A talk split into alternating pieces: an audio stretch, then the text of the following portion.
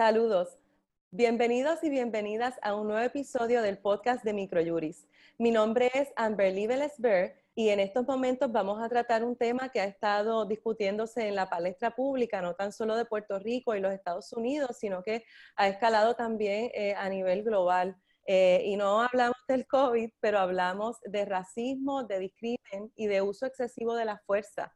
Eh, tras la muerte del ciudadano George Floyd, en Minneapolis a manos de la policía, se han elevado reclamos por el racismo, el uso excesivo de la fuerza y sobre todo por un problema estructural de discrimen y desventaja de las personas afrodescendientes que mantienen, como les dije, el mundo atento y participando del debate. En Puerto Rico, el racismo es algo poco discutido en la opinión pública, pero no por eso significa que no ocurra. Así que, eh, sin más, eh, nos acompaña en esta conversación la decana de la Escuela de Derecho de la Universidad de Puerto Rico, Vivian Neptune, licenciada. Saludos. Saludos, muchas gracias por la invitación. Asimismo, nos acompaña el capitán Carlos Figueroa Ortolaza, quien es asesor en asuntos de reforma eh, del comisionado de la policía. Saludos, ¿qué tal? Saludos, buenas tardes, gracias por la invitación. Gracias. Y eh, no podía faltar el licenciado eh, Marcos Rivera, quien eh, ha, tratado casos de discrimen en Puerto Rico y siempre pues está atento a, a, estas causas en Puerto Rico. Saludos, licenciado, ¿qué tal? Saludos a todos. Es un placer estar con ustedes y vamos a disfrutarnos lo que viene por ahí.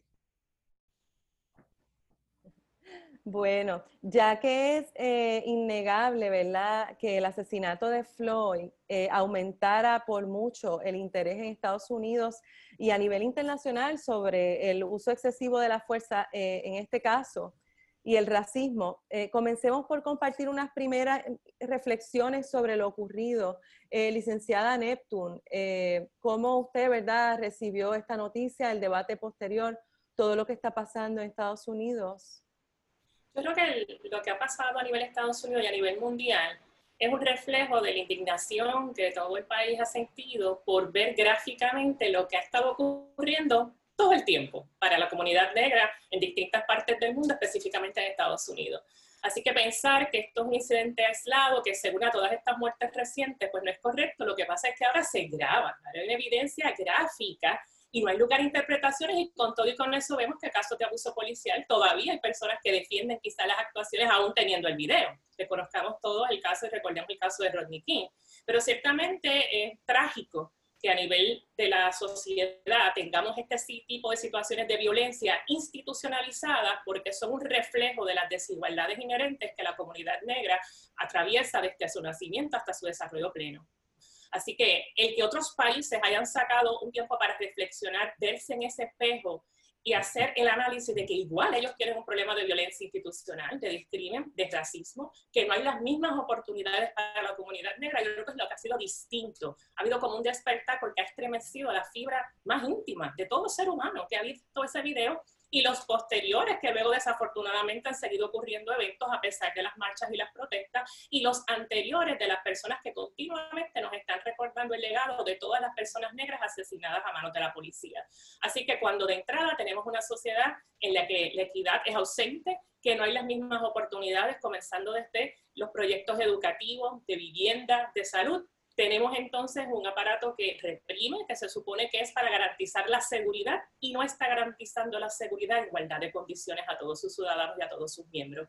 Así que yo creo que esa indignación colectiva a nivel mundial y de identificarse otros países en que quizás el problema no es de la misma magnitud que los Estados Unidos, pero que sí lo tienen y que es intrínseco a los países que tuvieron una tradición esclavista, los hace ver que realmente hay que atender el problema de una manera transversal Así que de la tragedia, del dolor, de la indignación que todos estamos viviendo en estos momentos es movernos a la acción y ver de qué manera cada institución, en cada hogar, en cada comunidad, se atiende este tema y se proponen soluciones concretas. No es meramente comenzar a reflexionar si existe o no el racismo. Sí existe, existen las instituciones, existe en el sistema, existe en todas las esferas. Es como, como ciudadanos, como miembros de esta comunidad, vamos a garantizar la igualdad de oportunidades, el respeto, integridad física, moral de todas personas, de los niños y niñas negros, cuando sean adultos, que su vida no está en peligro, precisamente por la entidad que se supone que garantiza la seguridad de todos. Licenciado Rivera, usted tuvo la oportunidad de ver el video, ¿verdad? ¿O supo de la noticia? ¿A cuál video hacemos referencia? Del, ciudadano eh, que murió en Minneapolis a raíz de la, del arresto, ¿verdad? Del policía que le coloca en, la, en el cuello la, la rodilla. Bueno, y murió asfixiado, ¿verdad? El, el video, él, se le escuchaba diciendo, I can't breathe, ¿verdad? No hay un ser humano que no lo haya visto en este país. Todo el mundo lo vio. Yo pude verlo con mucha pena. Bueno, la sociedad norteamericana ha pasado por un proceso brutal de discriminación racial, brutal. Y es porque en, esa sociedad se reconoce la actividad del racismo o del prejuicio racial, discriminación racial, como, como algo que está institucionalizado. Yo, yo digo a mi propia manera que los norteamericanos nacen con ese gene de, discriminar eh, el, blanco contra el negro. Y es, una, conducta distinta a cómo se, se, manifiesta la discriminación racial en Puerto Rico, porque en los Estados Unidos eh, podemos observar que es una conducta institucionalizada al extremo de que se reconoce que existen grupos allá en los Estados Unidos que están organizados con la única intención de hacerle la vida imposible a las personas negras y mucho más allá de hacerle la vida imposible, de matarlos de una manera, de una manera atroz, colgándolos. Hace poco pude ver que habían, que aparecen dos negros después de estos incidentes que, que aparecieron ahorcados. Y en los Estados Unidos nadie duda que eso fue una obra eh, eh, realizada por estos grupos extremistas racistas en los Estados Unidos. El caso de Floyd puede ser la tapa, se le ha puesto la tapa al pomo. La sociedad norteamericana negra ha venido luchando contra este flagelo que significa el discrimen racial en los Estados Unidos, acompañado de un presidente que aparentemente incita o, o avala esta conducta racial en los Estados Unidos. Yo digo las cosas como las veo. A mí me parece que el presidente de los Estados Unidos, que tiene nombre y apellido, Donald Trump, ha incitado también mucho con su conducta, con su forma de ser, ha despertado el sentimiento racista en los Estados Unidos. Por eso salió presidente, porque hay muchos racistas en todos esos campos de los Estados Unidos que por muchos años han estado calladitos y salieron al, al darse cuenta que había un candidato a la presidencia que comulgaba con sus creencias de la superioridad del blanco sobre el negro. Y entonces estos policías, que institucionalmente también han estado, han estado por los años discriminando contra la gente negra, pues se han envalentonado con, con el conocimiento que tienen de que hay un presidente en última instancia de alguna manera los va a avalar.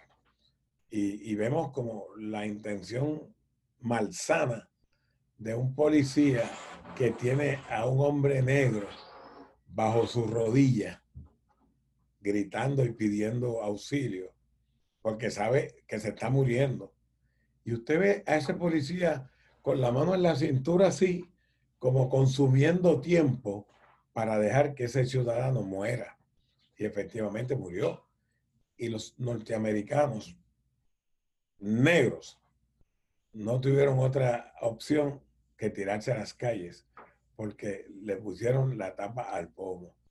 Muchos estados están buscando sangre y le han dado la justificación. Es un problema en los Estados Unidos que se ha propagado y va a haber, y va a haber un clamor en las calles por mucho tiempo porque se está pidiendo ya justicia para la gente negra en los Estados Unidos.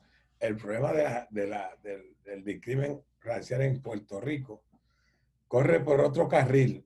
No sé si tenga más tiempo porque sí. Me toma vamos, mucho tiempo. Vamos a ir a esto.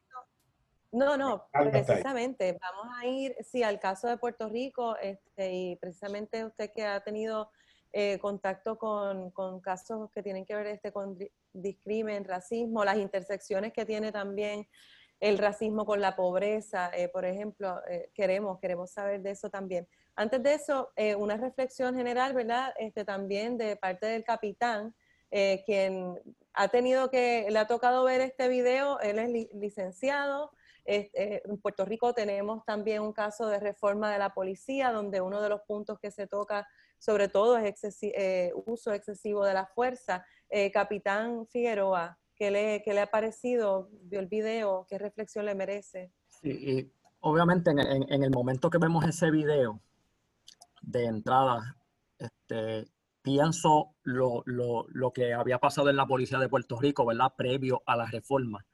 Y, y por un punto bien, bien importante, tenemos la sociedad de, ordinario obviamente repugna lo, el, que se le quite la vida a otro ser humano. Imagínense ver en, un video a una persona con uniforme de policía que, que, la sociedad espera que está ahí para protegerte, para garantizar tus derechos constitucionales, quitándole la vida a otra persona. O sea, y, y, por, y trasciende, como bien dijo Vivian, fíjate que no es un caso aislado por, por, eso es que se generan estas manifestaciones. O sea, en Estados Unidos esto no es un caso aislado. Y, y, es bien interesante que tenemos que mirar cuántas querellas administrativas tenían esos compañeros. Empezaron a salir. Entonces, había querellas de uso excesivo de fuerza. ¿Qué hizo el sistema? ¿Qué hizo la policía con esas querellas? ¿Qué hicieron los supervisores? ¿Qué adiestramiento se le dio ¿verdad? a, a, esos policías. Y, eso es lo que, lo que nos lleva cuando lo, traemos a Puerto Rico. Empezado, eh, podemos ver el caso ¿verdad? De, Javier Pagan y Cáceres, que, fue uno de, los últimos casos que es la policía, pero previo a eso, o sea, si nosotros nos remontamos en la historia, vemos el caso de Gutiérrez versus Cartagena. El caso de Gutiérrez versus Cartagena es el mismo perfil. teníamos policías que el sistema disciplinario no era eficiente tenían querellas de abuso policíaco, sin embargo el sistema no hacía nada. Y así sucesivamente siguió. El caso de Javier Pagán fue lo mismo, historial de querellas administrativas. Si vamos al caso de Leiva Hablando del caso de, Javier Pagán, es el de Cáceres. El de Cáceres, el, de Humacao. que también fue un video, si puede explicar rapidito las circunstancias, creo que salían o de un quinceañero, había motoras ellos, tenían una actividad, ¿verdad? De, un cumpleaños y este Cáceres lo que está dando, ¿verdad? Este, moviendo el tránsito, se genera una, discusión y en esa discusión este, hay, ¿verdad? Un, un, forcejeo donde este policía le hace tres disparos, inclusive el último disparo prácticamente, o sea, tú ves que él orienta su pistola a la cabeza de Cáceres y, le, y, y lo mata. O sea, Cáceres, estaba situado como entre las piernas del policía, Entre las ¿no? piernas. y, estaba y, Cáceres, de una de las piernas. Y Cáceres estaba en el piso, o sea, Cáceres estaba en el piso y, no solo cuando se generan los primeros disparos y desarmado, no había arma, es que, es que ese último disparo él orienta hacia la cabeza de Cáceres y le, y hace un disparo. Entonces, eh, eh, es un poco, este, ¿verdad? Tú, tú, tú ves a un policía uniformado haciendo eso porque eh, esa no es la función de un policía. La sociedad no espera que un policía haga eso. O la, la, la, sociedad espera que el policía esté ahí para ayudarle, para servirle, para protegerlo. Y, y ver ese tipo de videos lleva a lo... Yo creo que los cuerpos de policía en Estados Unidos en este momento deben de reflexionar. ¿Qué estamos haciendo con nuestros policías? Nuestro sistema disciplinario es efectivo. Nuestra supervisión es efectiva nuestros adiestramientos son efectivos. O sea, eso lo, tenemos que mirar porque es, que esto no puede continuar. O sea, esto, el, el, e, eso es un video porque él murió. Pero, pero en Estados Unidos esto es uno de un montón de videos donde no mueren, pero reciben golpizas. O no se sacan videos. O, no se sacan, o no se sacan videos porque no se graba. Eh, eh, eh, entonces, ese ese tipo de casos generalizados que está demasiado, ¿verdad? En, mi percepción es muy generalizado en Estados Unidos, este, se tiene que corregir y, los cuerpos de la policía tienen que buscar la manera de ellos reformarse. O sea, te doy el ejemplo de la policía. La, policía está en una reforma porque los investigan. Cuando yo hubiese preferido que, la policía motus propio lo, hiciera y, y, los, y los jefes de los cuerpos policíacos deben de reflexionar sobre eso. O sea, este caso de Floyd nos hace repensar como agencias de ley y orden. Nosotros realmente estamos cumpliendo con nuestro deber de proteger vidas y propiedades. Nosotros como agencias de ley y orden estamos protegiendo las garantías constitucionales de esos ciudadanos. Y sobre eso, tomar medidas para que eso no vuelva a ocurrir. Eso es lo que me merece la eh, Licenciado Este Rivera o eh, decana Neptune, eh, ¿qué les merece eh, la reflexión que acaba de hacer el capitán Figueroa? si todo esto, digamos que fuera perfecto y, este, hubiera todos los sistemas de disciplina y de supervisión y de adiestramientos, les pregunto, no, ¿acaso no hace falta, verdad, un el componente cultural, ¿verdad? El asunto de que si se mantiene el racismo estructuralmente, puede ayudar o puede subsanar que, se tengan todos estos sistemas, bueno, y leyes y tal, pero si, si, si se mantiene el racismo, ¿no? Como... Sí, por eso estoy totalmente de acuerdo y, y, me alegra saber que a nivel institucional de la policía en Puerto Rico, pues hay esa misma indignación porque en otras ocasiones desafortunadamente hemos visto tratar de justificar lo injustificable cuando toda la humanidad eh, percibe unos actos de violencia. Creo que por eso aquí es unánime el rechazo. Pero sí pienso que la parte de la capacitación, el adiestramiento, la selección de los oficiales de la policía, hay que mirarla y hay que hacer una reforma donde quizás la Universidad de Puerto Rico misma ha intentado, la misma Escuela de Derecho, profesores han estado disponibles para hacer los, que, de los cursos de Derecho Penal, de Derechos Civiles, así que se ha intentado de alguna manera las demás instituciones responsables de la formación y del conocimiento del derecho en esas intervenciones con los ciudadanos ser parte de esa formación. Luego está la parte de la, del adiestramiento y la parte entonces de disciplina cuando hay esas fallas, pero coincido plenamente. Si la fibra del racismo, si la semilla ya está sembrada y ese oficial no importa cuánto lo adiestremos, no importa cuántos títulos, va a discriminar en su día a día selectivamente a quién le da la infracción de tránsito y no, a quién le hace el cateo innecesariamente, solamente por ser negro a quién lo detiene, mientras a la persona que es blanca no lo detiene o no lo cuestiona, pues no estamos atacando el problema. Así que, por un lado, cada institución sí tiene que reconocer su responsabilidad de tratar la formación de sus agentes, pero a la misma vez como sociedad, la comunidad, ese crecimiento, esa formación de cada individuo para tender puentes de conocimiento, de igualdad, que reconozcan que punto no se puede tratar a una persona distinta por el color de su piel, por su etnia. Ahí es que estamos fallando como sociedad. ¿Por qué? Porque Puerto Rico se excusa en el mestizaje, en el mulataje, y que entonces aquí no es como Estados Unidos, son múltiples personas que insisten que no es igual,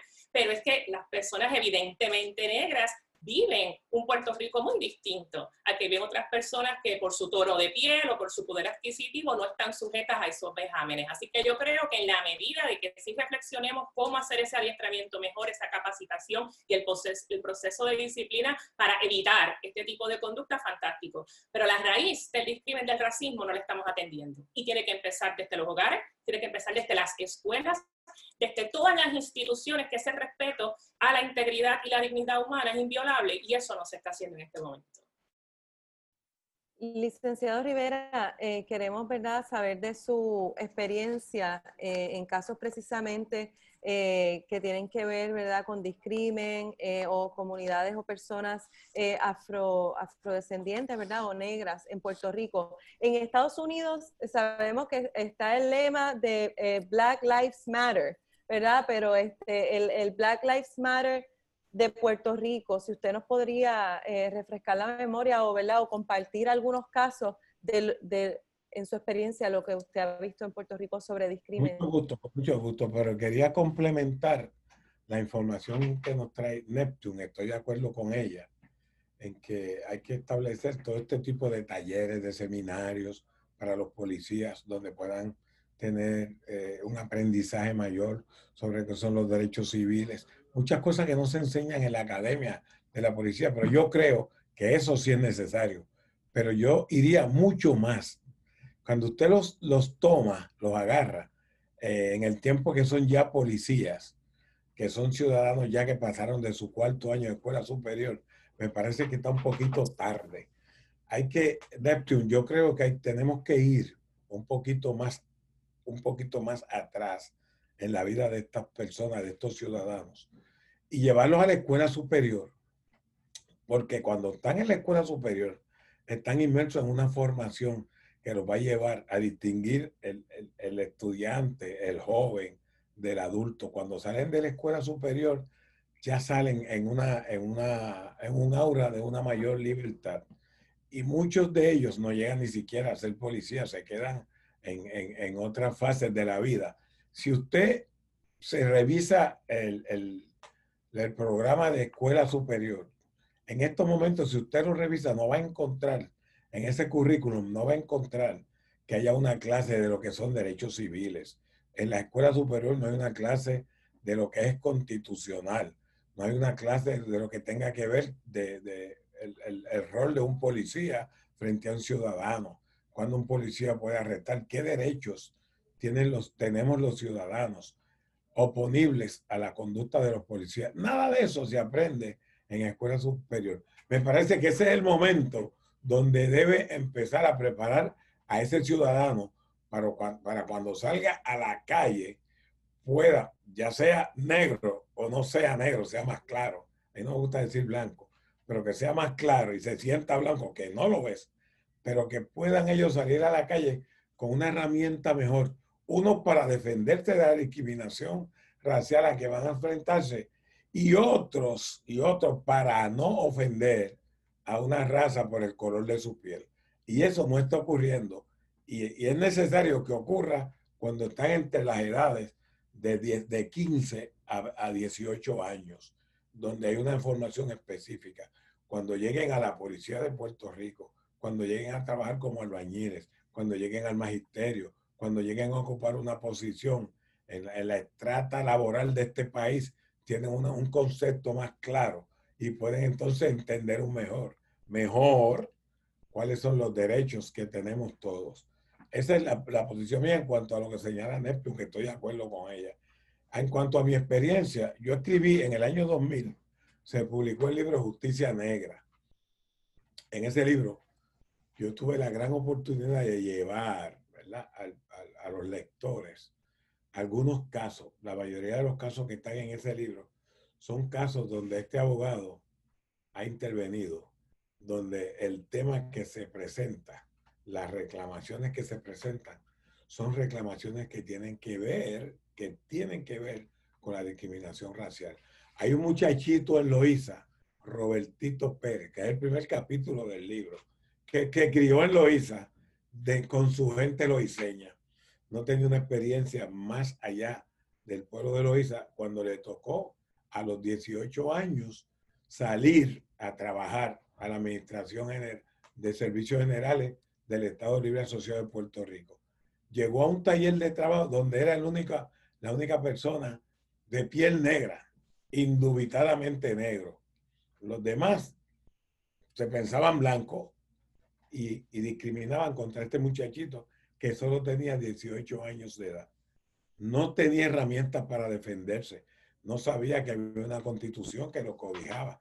No tenía nada. No tenía, estaba indefenso en aquel taller un día uno de los blancos le lo agredió y cuando él se fue a defender, lo agarraron los demás compañeros y no pudo hacer nada. Se fue a su casa y al otro día temprano en la mañana, mientras el que lo ofendió el día antes leía el periódico, este muchacho le pegó cinco tiros por la espalda y lo mató. En ese tiempo, Robertito no sabía lo que estaba ocurriendo. En defensa de su dignidad mató al que lo estaba hostigando en el, en el, en el ámbito laboral. Y ese caso fue acusado de asesinato en primer grado. Ese es mi primer, mi primer caso del libro, que se llama Odisea de un negro loiseño. Y para poder defender a ese muchacho, liberarlo de una condena de ciento y pico de años, de una convicción por, por asesinato en primer grado, yo fue necesario en, la defensa del caso que se presentara lo que usualmente no se presenta en un tribunal, presentar un psicólogo, presentar un antropólogo que estableciera que en Puerto Rico existe la discriminación racial, de la manera que existe. Presentar un alcalde de un pueblo negro que declara lo que ha pasado un pueblo negro como consecuencia de la discriminación racial. Lograr conseguir un jurado en una composición que pudiera ayudar a que este muchacho pudiera tener los votos suficientes para salir airoso en el asesinato de una persona que violó su dignidad, que lo discriminó y él, en defensa de esa dignidad, lo mató. Y tuvimos éxito en ese proceso. Pero para mí fue bien difícil poder lograr que un jurado comprara mi teoría de que en Puerto Rico existe la discriminación racial, de que hay puertorriqueños sufriendo amargamente porque son vejados, humillados, atacados en, el ámbito laboral, en el ámbito social, solamente por el color de su piel. Pudimos lograrlo. Si hubiese tenido un abogado que no hubiese entendido cuál era la situación que imperaba en cuanto a discriminación racial, ese muchacho estuviera preso en el día de hoy. Porque hay que entender la problemática que es negada por todas las instituciones gubernamentales. Nadie acepta que existe la discriminación racial. En este libro está el caso de Zaira Mori Andino, que en el, en el ámbito laboral también fue hostigada y tuvimos que demandar a esa compañía de seguros que la hostigaba porque tenía afro, el pelo rizado, el pelo de negro, de negra, y no la querían allí y la acosaron, casi la vuelven loca, porque era negra y tenía un afro. Y tuvimos que, llegamos con ese caso al Tribunal Supremo y hasta el Tribunal Supremo no entendió el planteamiento de que en Puerto Rico existe la discriminación racial. En Tribunal de Instancia ganamos el caso. Ellos apelaron el caso, fue apelativo. El apelativo eh, confirmó y el Supremo confirmó el apelativo. Y así en ese libro aparecen una serie de casos donde se involucra el problema de la discriminación racial en Puerto Rico. Muchos negros todos los días están sufriendo en carne propia la consecuencia del racismo hipócrita, del racismo solapado que existe en nuestra sociedad puertorriqueña. Yo creo que yo quería añadir que estoy totalmente de acuerdo con lo que está manifestando y que por eso cuando hablé de la educación, no es solamente la educación superior, yo iría más atrás, la educación elemental. Ah, Tenemos la revisión, según hablamos de perspectiva de género y hablamos de perspectiva racial, nadie habla. nadie que desde escuela elemental, porque ahí es que empiezan a inculcarse lo que son la manera de discriminar, con quién juegas, con quién tú te unes, y tenemos una segregación tácita en Puerto Rico, dependiendo de dónde estudia la gente, dependiendo de dónde reside, no tienen interacción.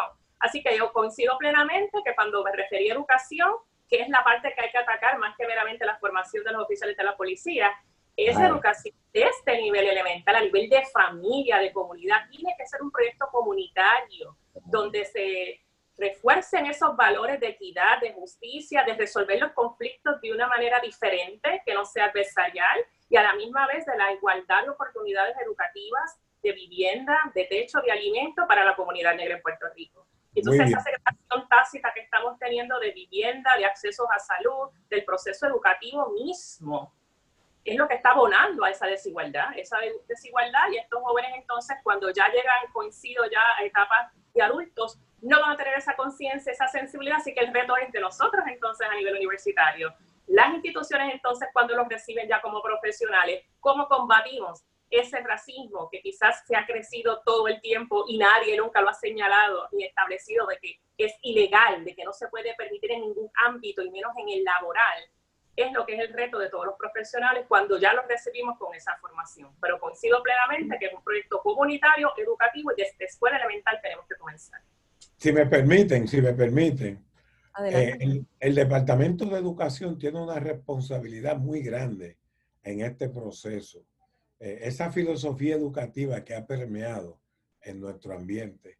Usted tiene un niño que llega a primer grado con su mente amplia, con su mente en blanco, con su mente limpia. Él no sabe, él no sabe distinguir, no tiene prejuicios. Entonces tiene una filosofía educativa que no lo lleva a entender la igualdad entre los seres humanos, que todos somos iguales. Entonces los libros hay que trabajar con los que escriben los libros que se enseñan en esas escuelas. Esos libros, el libro de historia lo escribe un blanco desde su perspectiva. No abona nada a la igualdad de los seres humanos, en nada. Este niño crece ese primer grado, segundo grado, no le van enseñando esos valores, que todos somos iguales independientemente del color. Ese sistema educativo tiene una filosofía completamente equivocada. Todos esos libros que le dan a los niños en esos procesos primarios, hay que eliminarlos. Tiene que venir una estructura educacional nueva, con una filosofía de, con, con la base de la igualdad entre todos los seres humanos. ¿Por qué? Porque el, niño viene a la escuela, pero cuando llega a su casa, si no tiene un refuerzo escolar en, dentro de la estructura educativa que, que, le, que, le, que lo lleve a entender la igualdad de los seres humanos, se va a encontrar con una madre prejuiciada que le va a decir, no te usted con el negrito, no te quiero ver con este negrito por esta razón o por la que sea. Y ahí va, va desarrollando ese niño. Si este niño ya tuviera una herramienta para decirle, mamá, si somos iguales, él es igual que yo, lo único que nos diferencia es el color, pero el niño no tiene esa herramienta para enseñarle al padre que todos somos iguales y lo aprendió en el aula. El aula no entra por ahí. Miren, ni siquiera en la mente de los que enseñan, de los maestros y los que dirigen. Ese caso de Alma no hubiese llegado a donde llegó si hubiese habido ahí una conciencia de que todos somos iguales. Un director que ve a esa niña que es negra y que tiene problemas, quizá con otra negra que es más clara que ella, pero que se cree blanca. Y entonces tan pronto hay una querella porque pelearon dos niñas, la llevan a la policía. Y entonces el caso lo van a dilucidar en un cuartel o en un tribunal, cuando con una conciencia de igualdad de todos se pudo haber resuelto en el aula escolar. Y no fue así. Y mira hasta dónde ha llegado esto. A, dos eh, familias, a nivel... A nivel, mira a los niveles que ha llegado. Dos familias, dos familias que no se dan cuenta que las dos familias son víctimas de un sistema que ha fallado. Tanto la que agredió a Alma como la que Alma se defendió y la agredió también. Y las madres de ambas son víctimas de un sistema que no está preparado para lidiar con problemas, con problemas de discriminación racial, ni en la escuela, ni siquiera, yo creo que tampoco en, los hogares y en el ámbito social. Así que tenemos que empezar en la escuela. Sí, y inclusive este, también eh, a nivel masivo se han atendido eh, campañas, eh, recuerdo, ¿verdad? La Divetco, por su cartelística, pero a, lo que voy es que mediante la educación popular eh, puede ser una herramienta, ¿verdad? Que tal vez pues se, pueda llevar eh, a los niños y jóvenes a, pues a, integrar entonces este, este pensamiento sobre igualdad y equidad eh, que, usted menciona. Este, en Puerto Rico ya habíamos mencionado el caso también de uso excesivo de la fuerza que ocurrió en Macao eh, con Cáceres, pero queríamos hablar también sobre la reforma de la policía, eh, Figueroa. Si nos puede eh, compartir estadísticas de incidencias, ustedes tienen que mantener, ¿verdad?, este, récords y someter informes acerca de, casos de uso excesivo de la fuerza. También mantienen estadísticas de racismo. Si nos puede compartir alguna perspectiva de estadística. Sí, en, en, ese sentido, el, proceso de reforma no, nos requiere que tanto en, en, los informes de arresto, informes de, de uso de fuerza, se, se, hagan estadísticas sobre lo que llaman la categoría demográfica, ¿verdad? que incluye todos los tipos de discrimen. En, en el caso, por ejemplo, de uso de fuerza, en el 2019 hubo 965 incidentes de esos 965 incidentes, este, generaron 1088 usos de fuerza, y me explico. En, en, un incidente donde la policía interviene posiblemente contra esa persona, tres policías tuvieron que hacer uso de fuerza. Es un incidente, pero el incidente generó tres usos de fuerza, ya sea porque un policía agarra un brazo, el otro agarra el otro brazo, pues ya agarrarlo, ya eso es un contacto físico que genera un uso de fuerza. Y eso era algo que antes de la reforma en la policía sencillamente no se hablaba de uso de fuerza, no se documentaba. En, en cuanto al, al, tengo aquí los numeritos en cuanto a la, ¿verdad? Que estamos hablando de los que son blancos y los que son negros en términos estadísticos en uso de fuerza. ¿Y cómo eso se determina también? Eh, ¿La persona o la, o la víctima es quien se denomina como persona negra? O, eso es un, eso es un aspecto que estamos, que estamos trabajando porque nos hemos, obviamente nos hemos percatado de, y, y, y, buena pregunta, porque es que aquí está el problema de que no, blanco, trigueño, negro, no, no es que o eres blanco o eres negro o eres, ¿verdad? De, el, el, el, e, en eso hay, hay, hay, un poco hasta ahora, el momento.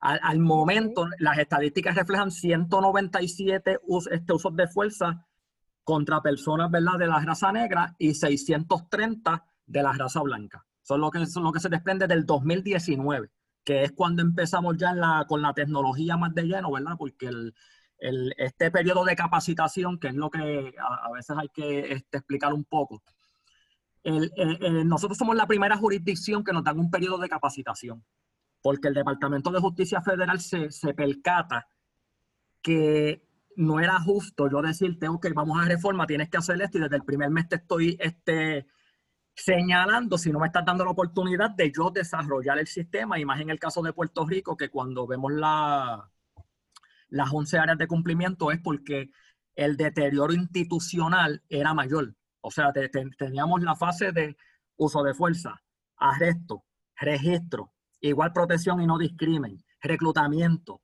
supervisión, adiestramiento, querellas administrativas, interacción con la comunidad, prensa y tecnología. O sea, el, sistema se tenía que desarrollar y no es hasta el 2019 y 2020 que ya estamos integrando y, por ejemplo, en uso de fuerza, que es donde estamos más adelantados, pues tenemos eso esos números en cuanto a, a categoría nacionalidad, que fue uno de uno en Puerto Rico en la policía. Importante cuando se lleva a cabo la investigación, uno, uno crimen contra dominicana. nacionalidad dominicana. Esa, y, y, ese era, ¿verdad? El, el, uno de los señalamientos. O sea, el policía intervenía con la persona para ver si tenía papeles. Y si no tenía papeles, pues vente y te voy a llevar a que te deporten. Y, y ahora mismo en uso de fuerza, 2019, hubo 13 usos de fuerza contra personas de nacionalidad este, dominicana. La, la, mayoría pues son este, puertorriqueños que se hace el uso de fuerza y, y 13 que son de nacionalidad dominicana. Eso este, eh, ha sido obviamente parte son de... Querellas en las cuales son, las víctimas o el detenido son, se querella. No, no, son, eh, estos son incidentes, me explico. La, la policía de Puerto Rico eh, te voy a explicar el proceso breve de uso de fuerza, que, que no existía, pero mire. Policía hace uso de fuerza. Tiene la obligación de reportarlo al supervisor dentro de una hora y, hacer un informe. Y en ese informe se recoge toda la información de la persona y él tiene que explicar cómo él llegó al lugar, cuál fue la conducta que percibió de esa persona, qué fue lo que, lo que la persona estaba haciendo y qué, y qué acción él tomó para controlar a esa persona. Eh, una vez pasa eso, el supervisor tiene cinco días laborables, el super, del supervisor pasa al director del precinto, del director del precinto pasa al comandante de área, ahí sí hay, si es un nivel 2 de uso de fuerza o nivel 3, que eso eh, están catalogados por cuatro niveles, pero en el caso de nivel 2, 3 con herido, entonces se activa una junta en el área. Hay ciertos casos, por ejemplo, los niveles 4, que es la fuerza letal o, o grave daño corporal o muerte en custodia o cualquier agarre por el cuello, esos son investigados por una división de investigaciones de incidentes de uso de fuerza, que es una, es una unidad especializada que, que, el acuerdo ordena que se cree. Y esa, esa unidad, una vez investiga y toma su determinación de si el uso de fuerza fue razonable o no, pasa a una junta que pertenece al superintendente. Y el superintendente entonces con esa junta determinan si se cumplió con todas las políticas que establece la agencia en cuanto al, uso de fuerza. En cuanto a querellas administrativas, que, que es el aspecto ¿verdad? que me estás preguntando, en el, caso de, en el caso de las querellas administrativas, nosotros tenemos del 2015 al 2020 172 querellas que, que tienen que ver con discrimen, pero de ciudadanos per se, nosotros tenemos una de color que ocurrió en el 2016. Tenemos dos de color que ocurrió entre compañeros, que la querella fue generada entre compañeros. Y la, y la gran mayoría de las querellas son entre compañeros y es por género. Es donde mayormente este, se generan. Este, por darte un ejemplo, en el 2015 hubo 37 querellas, en el 2016 sube a 49, en el 2017 baja un poco a 36, ya en el 2018 21, 2019 23 y en lo que va del 2020 van 6 casos. y en, el 2020 eh, no hay una sola querella de ciudadanos, todas son entre compañeros. Yo quería, si me permiten, yo quería Adelante, hacerle, licenciado. Yo, quería hacerle una pregunta a, a Figueroa de la policía, porque me ha preocupado mucho un incidente que no me explico cómo no tuvo la repercusión en los medios noticiosos. Y quisiera saber que él me diga si él conoce de este caso. Un negrito de Piñones. Eso ocurrió el año pasado en Piñones. Un muchacho de 20, 22 años de Piñones. Estaba discutiendo con su padre en la avenida, con su papá y su mamá. Usted tiene que conocer ese caso. Quiero que me diga qué ha pasado a nivel administrativo. Déjame explicarlo primero. Ese muchacho discutía con papá y mamá y, salió caminando por el centro de la carretera principal de Piñones. Y un muchacho negro, más negro que yo. Cuando se dirigía en dirección a Loíza por la carretera, alguien llamó a la policía y aparecen dos policías en una patrulla y llegan por el lado izquierdo rompiendo hasta llegar donde estaba el escenario donde el muchacho discutía con papá y mamá, o con mamá, porque mamá se lo quería llevar a la casa porque había un problema doméstico ahí entre ellos. Cuando llega la policía, la mamá vio las intenciones que traían esos policías y le dice, este, protegiendo a, a su hijo, esto es una discusión familiar, por favor, déjenos resolverla entre nosotros. Y el policía desenfundó el stacer sin, sin preguntar nada más. Desenfundó el wow. le disparó por debajo del brazo de la mamá. Le disparó y el muchacho pudo esquivarlo. Pero el policía inmediatamente desenfundó su arma y le pegó un tiro en el pecho que le, le, colapsó un pulmón. tiro entró y salió. Ese muchacho estuvo entre la vida y la muerte por más de 10 días en el, en el centro médico el muchacho no hizo nada, no atacó a la policía, estaba indefenso, estaba desarmado, pero era un negrito de piñones que es del municipio de Loíza. Ese caso pasó completamente por debajo radar. Yo no vi que lo cubriera. Yo soy el abogado de la familia. El, el muchacho lo acusaron a los policías de tentativa de asesinato y el caso se está ventilando ahora mismo en el Tribunal Superior de Carolina. Pero yo no sé qué pasó yo. Yo la última vez que los vi, los vi uniformados a los dos. Yo no sé qué pasó administrativamente con esa policía que indiscutiblemente cometieron un acto de abuso policíaco, fuerza excesiva en contra de un negro loiseño. Figueroa, ¿tiene información sobre ese caso? No, no, tengo la determinación administrativa, sí sé que el caso está en juicio, que el caso está en juicio, ellos fueron acusados. Se supone que cuando hay una determinación de causa probable por delito grave, el proceso es que se suspendan muchas veces este de, de, empleo, no de sueldo, dependiendo de las circunstancias. Y puedo verificarlo, ahora mismo no lo tengo, pero puedo, sí puedo verificar, ¿verdad? El estatus administrativo, si estos compañeros ya fueron expulsados, muchas veces cuando hay casos criminales, este, lo, que, lo que ocurre es que la investigación administrativa muchas veces la, la ordenan paralizar, los fiscales no, no quieren hasta tanto se dilucide lo criminal para terminar lo administrativo. Entonces tendría que verificarte si está en ese trámite que es que paralizan la investigación administrativa hasta tanto termina la criminal, que es lo que pasa en muchas ocasiones en estos casos. Pero, esos, policías, esos, policías, continúan uniformados y, y muchas veces están por ahí trabajando con una acusación de tentativa de asesinato a un ser humano en unas condiciones de indefensión. Yo no puedo entender, no puedo creer. No, no, yo, yo tengo que verificar porque se supone que en el momento que se determina causa en regla 6, a esa persona le baje una resolución, ¿verdad? Y se suspenda de empleo no de sueldo, o, en, o, dependiendo de las circunstancias de ambas, pero eso es el proceso. se supone. circunstancias él está autorizado a ir uniformado a la corte para el caso. No, lo que pasa es que una vez se suspende ya, él no puede ejercer funciones. Eh, entonces, puedo verificar el, el, ¿verdad? Para decirle. Ah, pues se toman la información ustedes, exacto. Sí, y entonces, y entonces le puedo informar el estatus para, y a su, a su cliente también le puede Yo de Loisa, si me permite, quería comentar que la Fundación Comunitaria está haciendo un proyecto con la Alianza por la Paz en Loisa con Taller Salud. Ustedes saben que Taller Salud lleva muchos años trabajando con los intercesores que ellos evitan, interrumpen los ciclos de violencia que pueden ocurrir entre jóvenes y están situados en Loisa. Aspiramos a replicar ese modelo en otras comunidades con altos índices de violencia, pero parte de la solución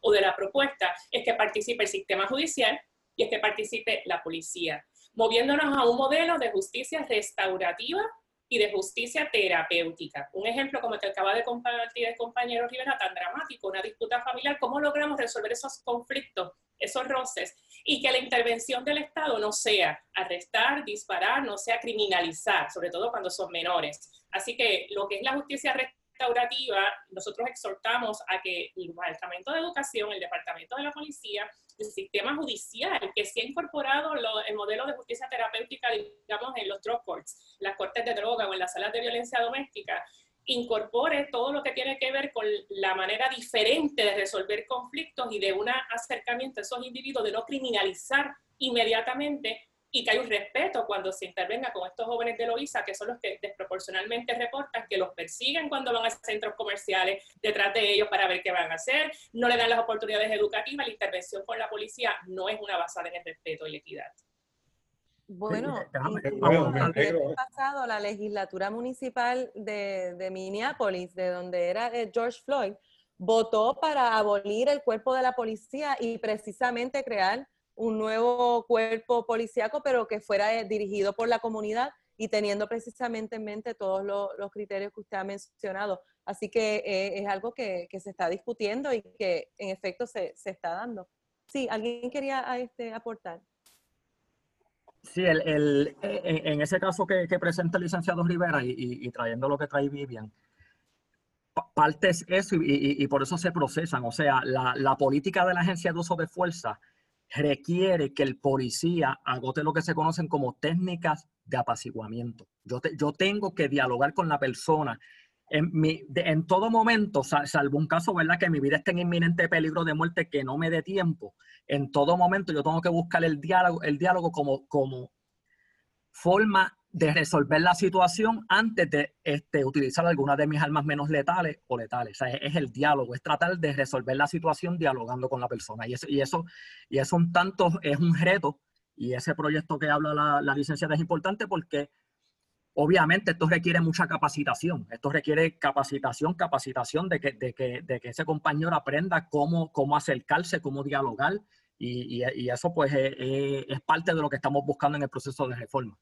Figueroa. Quería preguntarle, sí, adelante. Yo tengo una, ahí me gustaría, Figueroa, por, mera curiosidad y preocupación, me gustaría ver el informe que prestó ese policía que, que le disparó a Mansalva a este joven en cuanto a las razones que tuvo él. Porque yo me imagino, tú has dicho que ellos tienen en un lapso de tiempo, tienen que rendir un informe de qué pasó allí. Y que en una hora. Me gustaría por mera curiosidad, saber qué dice ese policía para justificar en su informe qué alega él. Eso es público, Figueroa. Mm. Ahí, lo que hay que mirar es lo siguiente. O, la parte interesada puede accederlo. Lo, que pasa es que en, casos, como en ese caso, ¿verdad? Que es un caso de uso de armas, la política, ¿verdad? Como, como si el compañero invocó su derecho a no autoincriminarse, ahí no podemos obligarlo a hacer el informe. No sé si en ese caso pasó, pero ahí tenemos que mirar también eso. Si el compañero no lo invocó, se supone que le haya hecho el reporte. Ahora, si él invocó su derecho a no autoincriminarse, ahí no va a haber reporte. Eso, eso hay, que, hay que mirarlo en el, en el caso. Entonces, no tiene ninguna, si no hay reporte, entonces no tiene justificación él para alegar lo, cualquier cosa que tuviera que alegar. Tendría, en el, eh, acuérdate que si él, si él alegó que no sé, que, que, invocó su derecho, mira, yo, yo voy a invocar mi derecho a no incriminarme. Yo no puedo obligarlo como agencia, no, no, no, tú me tienes, no, es que si tú estás invocando de que lo que tú vas a decir te va, te a incriminar, pues tenemos que respetar ese derecho constitucional al, al policía. Yo lo respeto, yo lo respeto, caso. pero se queda la curiosidad de saber por qué ese policía desenfundó su arma para dispararle a matar. Mire, o cuando un policía tira al pecho, no es para asustarlo ni para amedrentarlo, le tiró un disparo en, en el centro del pecho. Ese muchacho se salvó por su fortaleza, por su juventud, porque Dios lo protegió, por, le, le colapsó un pulmón. Ese tiro fue para matarlo. Ah. Usted, usted teoriza que probablemente el policía se haya sentido amenazado porque era una persona negra o, o fuerte o para, para, poder llegar a ese punto de... Eso es que quisiéramos saber. De disparar. Miren, pues también yo quisiera saber de ustedes la opinión, no sé si lo han tenido que ver, que el Tribunal Supremo eh, rechazó ver los casos de Qualified Immunity de Cana importantísima eh, esa determinación, pero quería uh, añadir... en este contexto, ¿verdad? Quería añadir eh, lo que estaban comentando ahora mismo, que entonces cuando viene el proceso judicial, que es precisamente lo que vemos cuando se pueden llevar entonces estas causas al tribunal con la inmunidad cualificada, tenemos el problema de la credibilidad.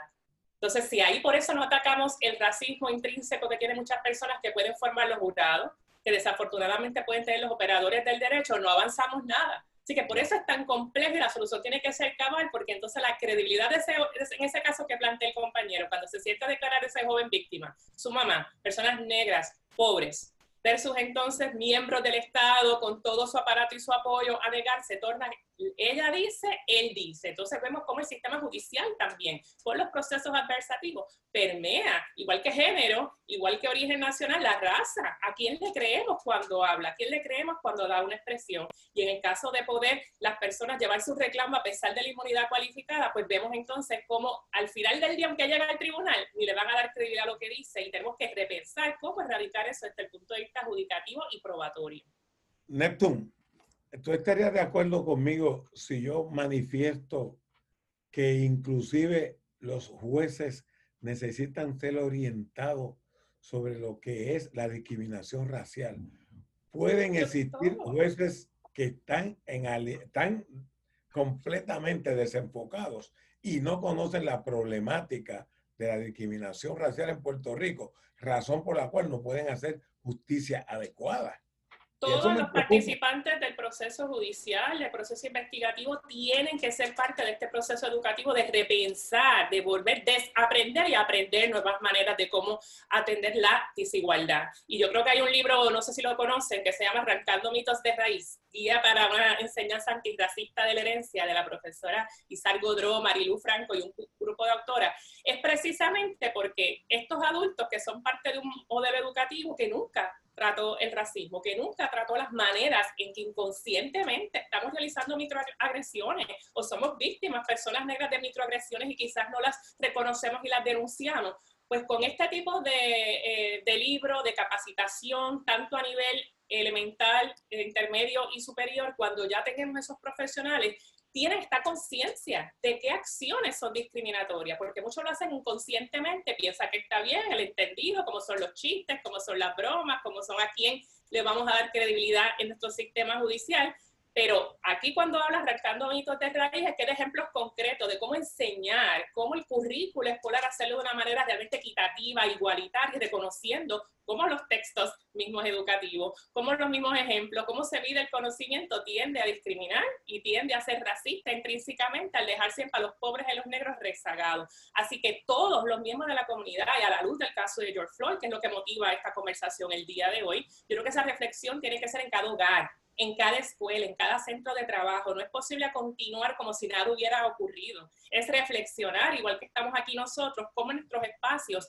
individuales y colectivos y lo que representamos aquí, estamos tratando el tema de la raza. Y si no se está tratando porque estaba todo el mundo escondido detrás del mulataje y el mestizaje, no, pues vamos a tratarlo como algo central. ¿Qué servicio le damos a los ciudadanos negros? Cómo la policía interviene con esos jóvenes negros en todo Puerto Rico, pero particularmente en Loíza porque tengo conocimiento por estudios que estamos haciendo allí con, en colaboración con la Obama Foundation y con la Alianza por la Paz, que está el municipio trabajando con Taller Salud, con la Fundación Comunitaria y con el Centro Judicial de Carolina. El juez Borelli es uno de los jueces que está participando en estos modelos para tratar de llevar la justicia restaurativa. Pero coincido que hacen falta más jueces que sean parte de estos modelos que empieza como dice este título, arrancando de raíz todos esos mitos, todos esos prejuicios en el proceso educativo y reconocer esas diferencias. Y le añado la falta de representación y diversidad. ¿Cuántas veces vamos a las salas de los tribunales y nosotros somos las únicas personas negras? ¿Cuántas reuniones vamos y nosotros somos las únicas personas negras? Así que es importante traer a la judicatura más personas negras, importante en las escuelas de derecho. Tenemos aquí a compañera que terminó sus estudios en, en derecho, pero también puede ver la falta de diversidad. Tenemos a veces en los intercambios y yo me siento muy orgullosa de tener más jóvenes negros estudiando hoy derecho de cuando yo misma estudiaba, que era casi ausente, era la única persona negra en ese ambiente. Así que ha pasado que estamos en el siglo XXI y todavía educación universitaria, la mayoría de los rostros que vemos no son negros y no están de fiscales y no están de jueces y no están de abogados. Así que coincido que la educación tiene que ser transversal, tiene que ser radical y tiene que haber un compromiso que comienza con cada uno de nosotros. Neptune, pregunto, vamos por la misma línea, ¿sabes? Eh, ¿Quién, este foro del cual tú y yo estamos participando en la tarde de hoy, yo pienso que este tipo de foro hay que llevarlo a las distintas comunidades, sea bien una comunidad de gente rica, una comunidad de gente pobre, una comunidad y a las distintas escuelas y a las universidades. Yo, yo felicito a la persona que, que está a cargo, ¿verdad? que produjo este tipo de encuentro pero este es el encuentro que tiene que enfrentarse la comunidad, que tiene que verlo, que tiene que escucharlo, que tiene que llevarlo a su conciencia, pero tampoco se está dando mucho. A mí me parece que este tipo de foro debe estar una vez al mes en una universidad, en una facultad de derecho, en una escuela superior, en una comunidad. ¿Y cómo podemos nosotros aportar para que este tipo de foro con, con diversificado en la participación de los panelistas, pero que sean personas que puedan aportar y que las comunidades, la escuela, las universidades, universidades de derecho y que todo el mundo pueda. Porque al que tú no lo creas, Neptune, este mensaje tuyo y mío llega, llega, si lo escuchan. Yo no sé pues, este hasta, dónde va a llegar este, yo no lo sé. Por eso agradecemos la invitación y la iniciativa de Microjuris de este tema, tratarlo como algo central y por la invitación que nos cursa para que este tema de conversación. Espero que es importante y la responsabilidad también de los medios de comunicación. sabemos y vimos recientemente el programa este de la muñeca que habla, eh, que hizo unas expresiones eh, en contra, ¿verdad? O, o discriminatorias, ofensivas eh, contra la licenciada eh, Irma, Ana Irma Rivera Lacén, eh, que le ha traído muchas críticas en la palestra pública. Incluso en el día de hoy sacaron del aire un programa donde había un comentarista en la radio que sale a las 5 de la tarde a nivel estelar. Bueno, Luis Davila Colón, este, precisamente lo, lo sacaron, lo sacaron. Lo acaban de despedir precisamente por estar eh, defendiendo las expresiones que hizo eh, Cobo Santa Rosa en el programa este de, la, de, la, muñeca, ¿verdad? Y que eran, pues que ponían a la licenciada como hablando, como con un acento africano, no sé hablando como una negra, una negra, eh, una negra de la cocina que sirve un amo africana. Así que definitivamente este, a nivel masivo, pues verdad, si eso, eso es lo que tenemos, pues realmente en Microjuris estamos comprometidos a tener este otro tipo de conversación, eh, de foro para eh, compartir otras perspectivas y definitivamente pues eh, tratar de erradicar el racismo y todo discrimen, que es la, sociedad pues a la, que aspiramos. Le quiero dar las gracias, se nos ha terminado el tiempo. esperemos que también en un futuro volvamos a, a continuar la conversación. muchas gracias por su tiempo y a ustedes, los cibernautas. Continúen siguiéndonos en las redes sociales. Estamos en Facebook, Instagram y Twitter. Eh, muchas gracias y hasta la próxima.